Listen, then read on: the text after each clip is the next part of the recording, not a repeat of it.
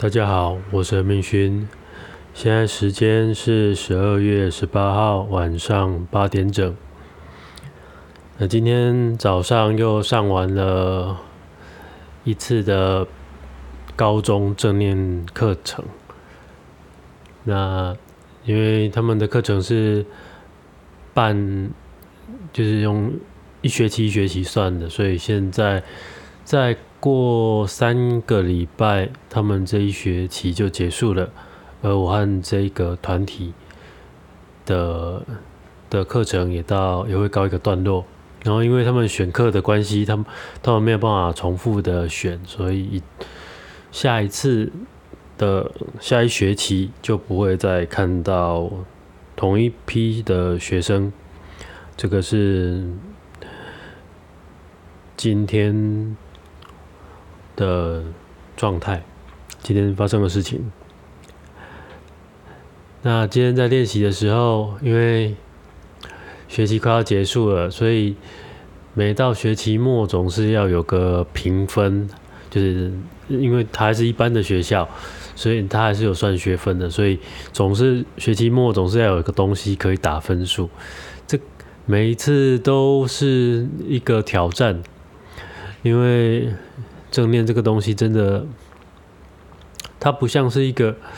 嗯，比如说球类运动或者是什么，它是一个有办法被横那么直直觉的被横见或衡量，或者是一个直接的产出的一个东西。那我们最后的做法通常都会是以一平常的上课。投入的程度、互动的程度，就有一点点印象分数的方式在打。那大体上呢，就是通常你只要都有来上课，通常都会过了。但是差别就是在你的分数比较高或者比较低。但是看起来他们应该是没有那么在乎这件事情啊。比那我们因为学校的要求，他们在。他们在多元学校课程的的这个科目上，他们希望在期末每一个科目都会有自己的一个成的成果发表。那正念的成果发表，我们目前的设定将会是用简报的方式来向全校的学生阐述。呃，正念的，也许是方法，也许是效果，或者是他们的他们的经验。那，呃，这个东西是还蛮蛮挑战的，因为我们并没有特别的要求学生每一周每一周都一定要做练习。那他们唯一会接触到练习的时间，大概就是在上课的那段时间，大概可能半个小时到一个小时的正念练习，所以他们的练习量大概是每周一个小时。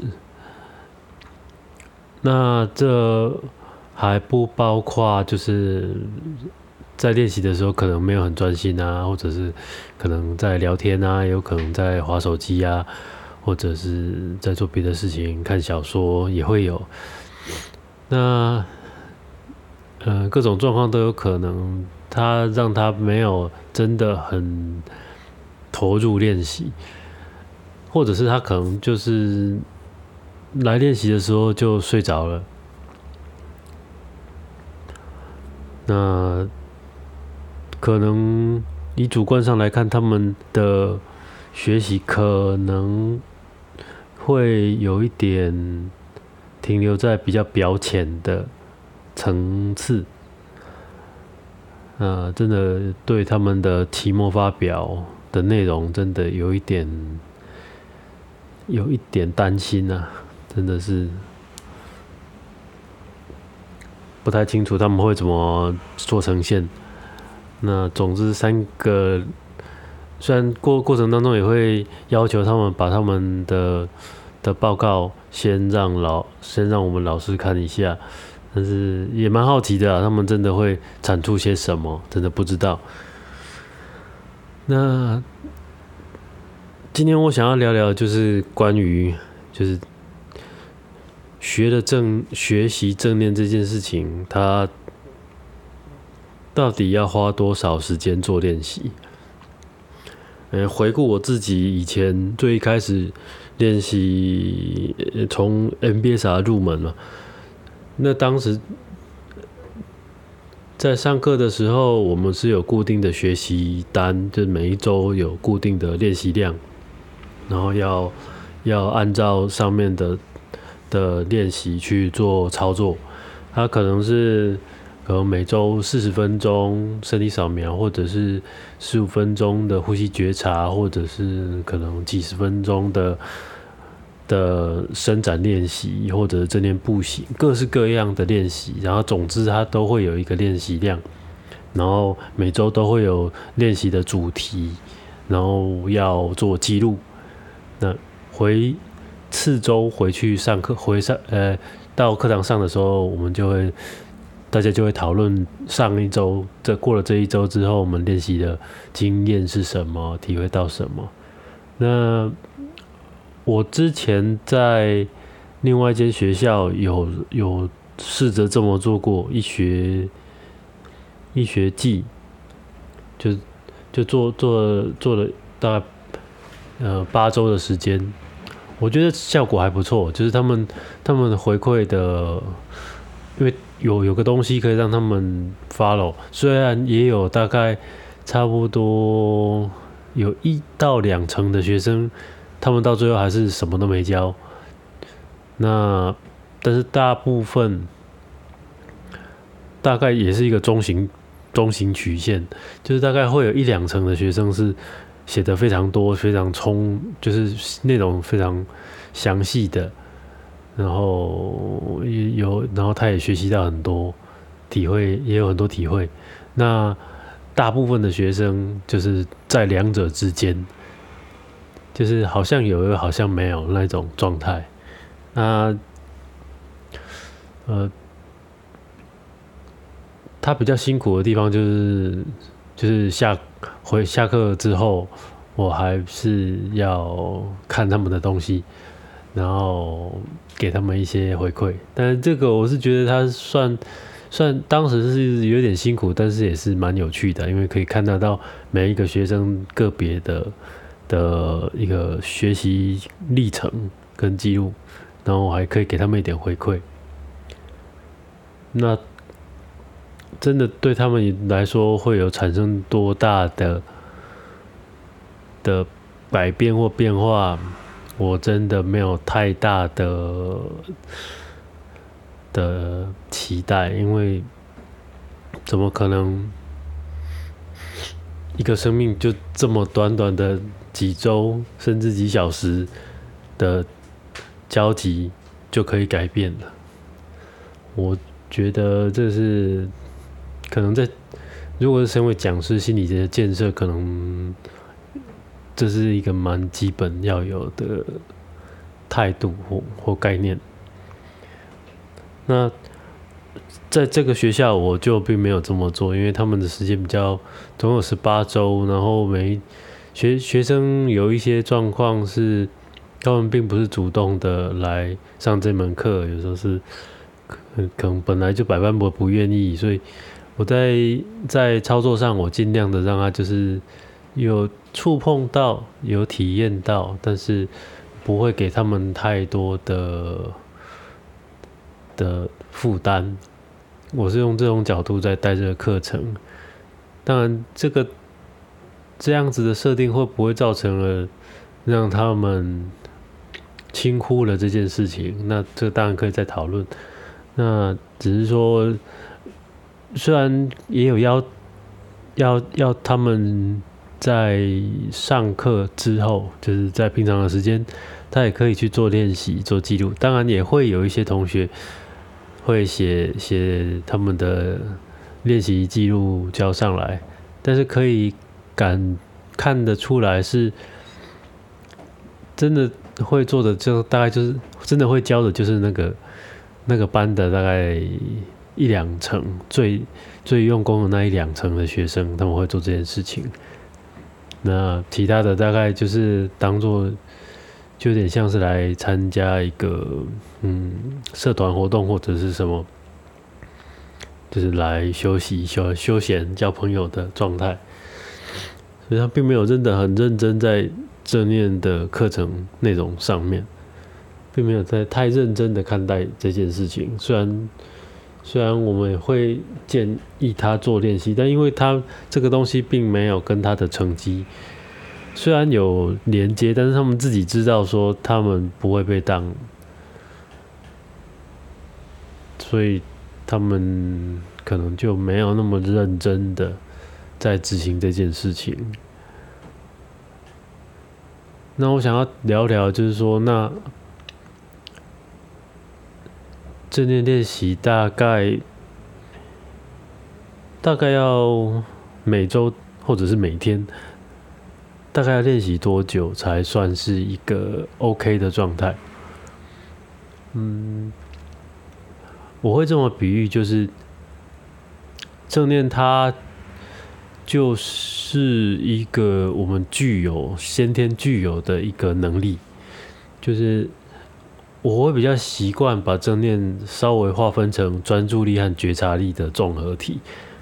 那专注力和觉察力这两件事情，我们原本就有，只是它不一定会是在我们需要它的时候出现。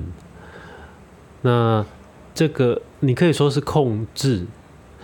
啊，你也可以说是它就是一种能力。那我们在上课的时候会比喻嘛，就是我们在做正念练习，就有点像是在大脑在在在做重量训练一样。在在健身房里面做重量训练，重量训练如果拿一个非常非常轻的东西，就是可能。可能连一个保特瓶都不到，可能三百五十克都不到的重量，你拿在手上这样举举举举，你大概练到就只是练到肌肉酸痛，但是你肌肉并不会因此而变强壮，因为强壮的要求是它本身要有一点负荷，有一点重量，那个重量是在你可以负担，但是稍微的有一点挑战的感觉，那种那种程度的重量，那种程度的。的一个强度，它才会慢慢的增加你的能力，增加你的肌力。那同样的比喻也可以放在正念的练习上面，就是刻意的去做某些练习，我们可能会呃以时间来做做一个量，就是。比如说，如果你要非常专注的，嗯，将你的注意力放在自己身上的呼吸三秒钟，这样应该是不难，因为三秒一下就过去了。但是如果你是要放在你的呼吸上面放个十分钟，那它开始就有点难度，因为你会注意到。这个过没多久，它好像就跑掉，然后跑掉的时候，你会注意到又要把它拉回来，这样一直一来一往，一来一往的。那这个过程当中，它会渐渐的提升我们的专注力，然后基于专注力的这个稳定的状态，我们渐就能渐渐的培养出觉察力。那这之间是相辅相成的，所以在。练习这件事情到底要花多少时间？呃，我的建议会是，如果可以的话，尽量是每天都练，因为每天每天的练，你会越来越对这个方法越来越熟悉。那那练习的时间也不用太长，就是你不需要一天练个两三个小时。那也许如果你是，比如如果可能是以前。有接触过禅修或者是其他的，有有一些的练习方式是他会要求很长很长的时间，然后然后坐在那边，然后连动都不能动。那我们现在正面练习，尤其是以 NBSR 的的正面练习来说，我们并没有要求到那样子的程度，甚至我们一一点也不在乎那件事情，那个不是我们这个练习的重点。重点是在足够的专注力的情况下，我们能对身体感觉、念头、想法、情绪有最大的觉察力，那这样就够了。那所以我们建议的。因为一一般来说，身体扫描它从脚到就整个一一整个 run 大概会是四十分钟，就是就是经验来说大概是四十分钟，所以如果你是做完整的身体扫描练习，大概就会是四十分钟。那如果是做呼吸觉察练习的话，那这个时间就很弹性。那当然也不一定说一定要把这个练习做到完，它才算是好的练习。所以，真的要说的话，在实物上来说，你只要每天持续的有做正式的练习，那就够了。那它到底时间是多长？我们真的并没有太刻意的要求。就如果可以的话，那当然久一点比较好。但是久也不是说一两个小时那一种，就是久就是大概就是三十分钟左右，我觉得就差不多了。因为你还有你的生活要过，我们还有很多事情要做，所以一天来说做正式的正式的练习，差不多我觉得三十分钟。你能腾出在生活当中腾出三十分钟，然后来做正式的正念练习，我觉得觉得已经非常的足够了。那如果少一点呢？这也很好，因为重点是你要每天都有办法做练习，这个是最大的、最最最大的一个关键点。就假如说，如果你你你自己设定了一个时间点是每天要做三十分钟，但是你发觉你要在生活当中抽抽出三十分钟来做这个练习，会让造成你的生活压力变得很大很大很大，然后甚至就是你会对练习产生焦虑或抗拒，那真的拜托就不要吧，就是你就尽你所能的，你能做多久就做多久。那觉得够了，差不多了，一两分钟也可以，但是我会建议，如果可以的话，尽量是稍微长一点，因为有，因为总是要就像运动一样嘛，运运动也是要暖身，要要进入练习运动的状态，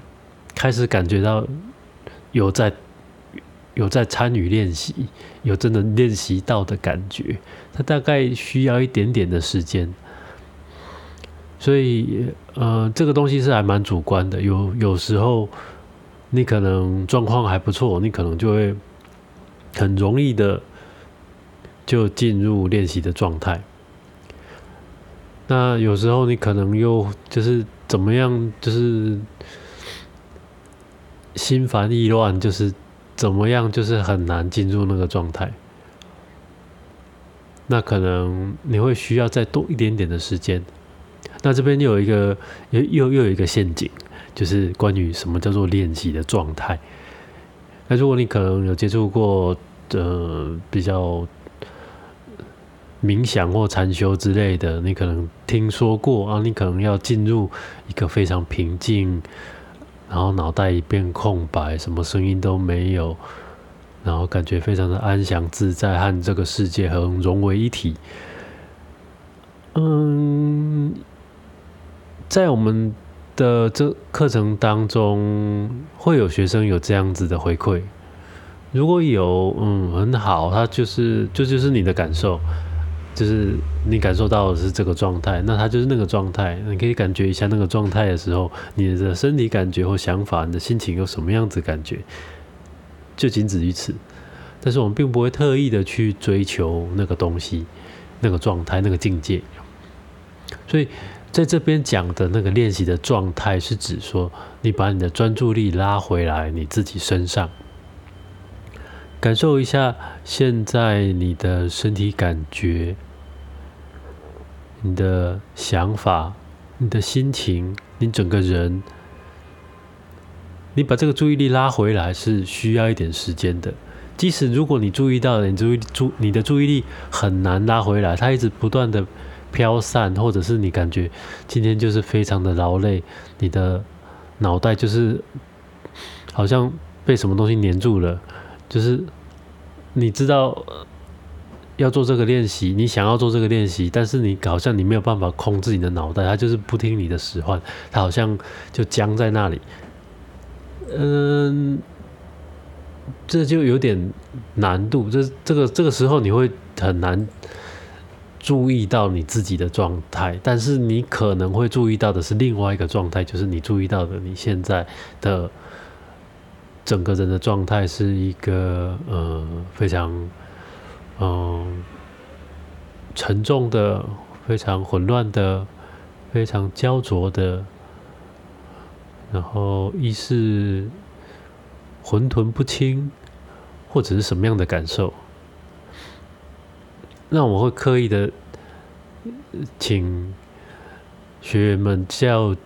就这样子就好，就把注意力放在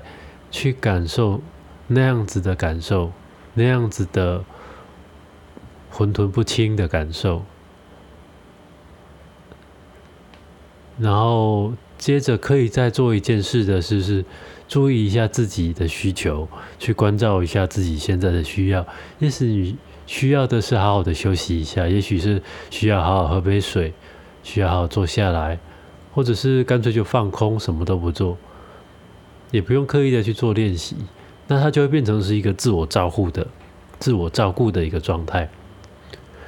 所以正式练习正念的正式练习，它本身它是有一些。呃，特定的规范跟方式，就比如说呼吸觉察练习，呃，身体扫描，或者是伸展正面步行，或者是后面还有个开放觉察，或者是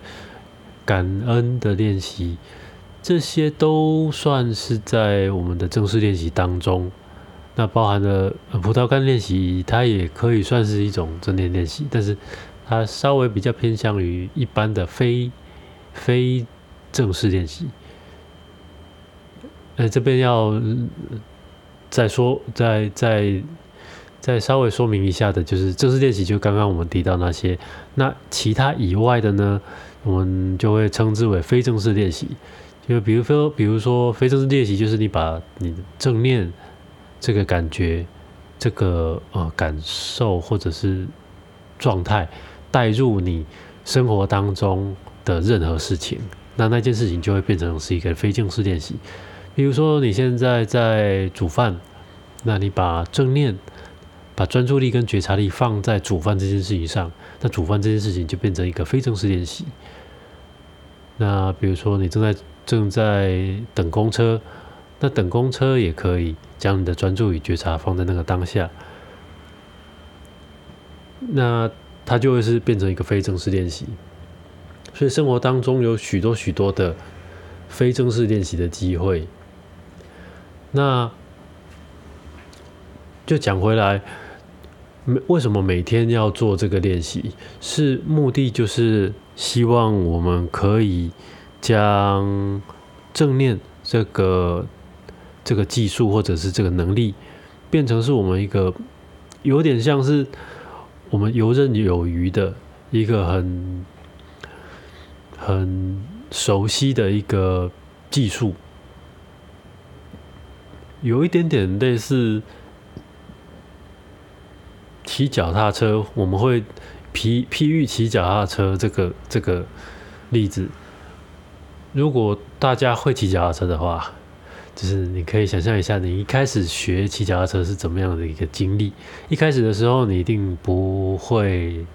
很稳啊，一定你需要一点帮忙。但是当你抓到那个感觉的时候，你不就比较不容易忘记。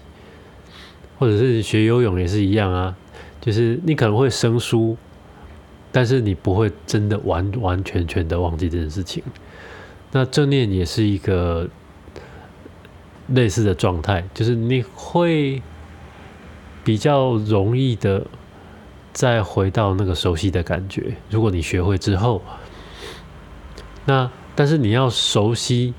这个感觉、这个经验，然后变成你的能力。前面它需要一点稍微刻意的、稍微努力的一个练习的过程。那我觉得差不多一每天三十分钟左右的练习，甚至可以更少。如果你的时间真的真的安排上并没有很充裕的话。我觉得三十分钟差不多。你每如果你每天可以做个十分钟到三十分钟的的正式练习，那持之以恒的每天每天的都都进行的话，它会渐渐成为是一个你很自然而然的一个能力。那这个自然而然也不是说就是。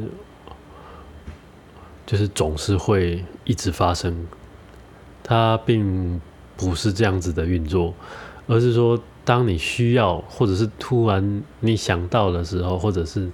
你在生活当中你要刻意的提起这个能力的时候，你比较容易把这个能力唤醒或唤回，但是也并不一定保保证总是会可以。嗯，成功成功的换回这个能力，那这这个东西就就在更深层一点的，那这个需要有一点练习的经验跟讨论，我们可以再来就这个题目再再更深的聊一下。那大体上来说呢，就是每一周。一个小时的练习跟每一天的十分钟练习来比较，比较起来的话，那它以时时间的时间的长度来说，他们是差不多的，是一个六十分钟，一个七十分钟。但是，但是在真的人生上面，就是在在你生活生命当中，就是你的身体上会造成的改变，我觉得。是每天的练习，每天持续的十分钟练习会比较效果会比较长久跟持续。那那它的它对于你的生活来说也比较有好的好的一个变化或者是影响，因为因为你每天投资十分钟。以你一天二十四小时来看的话，你就比较压力比较不会那么大。但是你你刻意的你要在某一天，然后要提出一个小时的时间要做这个练习，它会相对来说是比较困难一点的。那所以，我觉得正念本身。的理解是还蛮重要的，就是所以需要上课，因为这正念的概念有些东西是还蛮模糊、模棱两可，或者是说这个也对，说那个也对，有时候那样子也可以说那样子也可以，所以他有时候非常的嗯难以界定，那他可能需要一些有经验的人来帮帮你做嗯。稍微做个引导，或者是帮你做厘清，所以选择一个有受过正念的训练的讲师，是我都觉得还蛮重要的。因为，因为在这个练习的过程当中，真的有很多地方是呃模棱两可，甚至是可能在别的方法上面。是可行，但是在我们在诶，就就以 MBSR 来说，我们并没有特别在乎。比如说刚刚有有提到的，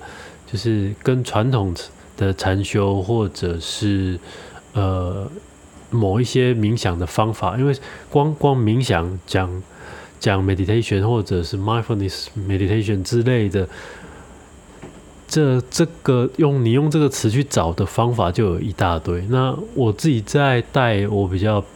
还是比较倾向，因为我我自己比较偏好是 NBSR 的这套系统当中的的方式，所以我觉得这套方式它的内容跟操作，我觉得是相对来说比较清楚的，然后也比较好执行。那所以，一来是要有经验的人来做引导，然后第二个是你要有持续的练习投入的时间。那如果比如说，如果你可能听过了一次的分享会，然后就我们分享会大大体上就差不多就把把正念的理论概念背后的脑神经科学。的基础什么都讲完了，但是你听完之后，呃，你大概就是多知道了一些事情，但是对你的大脑结构连接上并没有太大的帮助，那它也不会真的影响到你的生活。你大概只知道哦，你在你之后看到正念的时候，知道在概念上你你知道正念是什么，但是你。不知道那是你可能不太清楚那是什么样的感受，所以持续的练习还是非常的重要。如果你希望在这，如果希望正念可以帮得上忙的话，这两个我觉得是非常重要的，就是你要有要有人带，然后你要有自己的投入。那我觉得差不多，如果你可以有有这两个东西，然后持之以恒的的不断的投入练习，它会渐渐的越来越容易变成你生活当中的一部分。那这也不是什么宗教或者是洗脑，就是好像。你要随时正向思考，或者是什么？它的运作方式并不是这样子，它并不是要刻意的去扭转或者是改变些什么，而只是你就有点像是，呃，大家再讲回健身房，就是如果你是做重量训练的话，你可以想象，如果你原本你还没有训练前，你只能拿起五公斤的东西。然后你这样练练练练练，练完之后，你现在有能力一手抓起可能三十公斤的东西，那你可以想象一下，你是不是变强壮了？那这个强壮是不是一直都待在你身上？你随时都有三十公三十能提起三十公斤的一种潜能在你自己的身上，而且你实际的可以操作，把它操作出来。那在你的生活当中，当你需要这个能力的时候，你就自然而然的，你就可以把它产生出来。所以它并不是说，呃，相信自己可以拿起三十公斤，而没有，它是在实际上你在身体上面真的产生了某些变化，而让你可以真的可以拉起三十公斤，大概是这样子的差别。所以我觉得。如果你对于正念的方法，就是最近这一两年真的越来越常看到，不知道是因为就是选选择偏，就是选择性注意的关系，还是怎么样？就是我自己开始，还还甚至于这周围的人也有一些回馈说，哦，他们越来越常看到正念这两个字，不知道是因为我在教正念，所以他们所以才。找个话题来跟我找这个来来来跟我聊聊天还是怎么样？反正就是好像越来越看越来越常看到“正念”这两个字出现在呃不管是书籍上或者是口耳之间。那如果大家如果对正念这个方法嗯有好奇的话，嗯，我是还蛮建议大家可以找一下。反正 Google 很容易找得到，就是在台湾目前在教正念的老师，也我我我个人比较推荐 MBSR 或 MBCT 的这个系统的老师都还还蛮多，北部比较多啦，但是但是可以找一下。